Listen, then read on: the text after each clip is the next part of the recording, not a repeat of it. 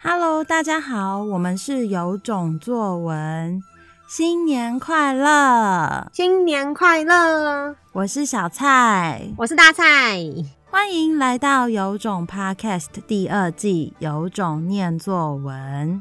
从今天起到不知道哪一天止，我们要念作文给你听。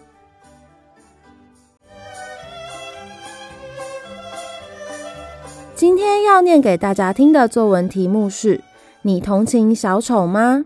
我同情小丑，因为他会不自觉地笑或哭，很可怜，像是妥瑞氏症一样。但也不能因此倾注所有的社会资源，我们只能帮他一把，让事情发展得更顺利而已。其余的还是要靠他自己完成。还有，不要像有些人会去欺负病人或长者，就算没能帮助他们，至少要尊重，他们也是有人权的啊。以上就是今天的作文，有种听的你，猜猜看，写这篇作文的学生是几年级的学生吧？我们来请大蔡老师揭晓哦。好，这篇文章呢是七年级的国中生写的。我觉得这篇文章可能就不能用大考中心的关注来看了啦，因为它就是论点了。那其实他就在讲说他同不同情小丑，有一些词的话是助教帮他改的，譬如说他可能会说，但也不能让所有的社会资源都放在他身上。那助教可能就会改成，但也不能因此倾注所有的社会资源。这个用法呢，就是所谓的我说让字词的层次更提高一点点。我们可能会说哦，不要把社会资源用在他身上，可是你换成倾注，就是倾倒注意，把所有东西都灌在他身上。这样的用法就是比较符合国中生的程度。那国中生的程度有两件事情很重要。现在我们教到线上课的国中生呢，大部分都是这样的问题，就是他们的心智年龄的嗯、呃、有提高，然后想法现在小孩的想法都越来越嗯通透。嗯、看事情的眼光跟我们过去那种好像盲目没有灵魂的活着差非常多，但是缺点就是他们讲话的层次跟不上他们的论点，那我们就在这个地方会雕琢一下，所以我们可能就会跟他说，像之前我们有一堂课就会形容说，我真的觉得英国女王做得很好，那我就会说不要说好，那你要更具体呀、好这个词不够具体，所以有时候家长你也可以这样跟小朋友讲，你今天开心吗？好玩吗？你可以换个词。今天的活动精彩吗？充实吗？然后常常讲这些词。对了，我想到一件事情，就是我们在教学的时候会不断的重复一些词，有系统的故意重复。大概每一个月的一那那个月的主题课程里面呢，这些词会不断的，就是像鬼打墙一样要跑出来。然后学生就会学起来。其实语言是很有趣，你一直重复的时候，他就会记得，而不是说今天这堂课教五个词，明天这堂课再教五个词，后天那堂课再教五个词，这样子好像，呃，四堂课我们总共教二十个词。可是我跟你说，他最后可能只记得一个。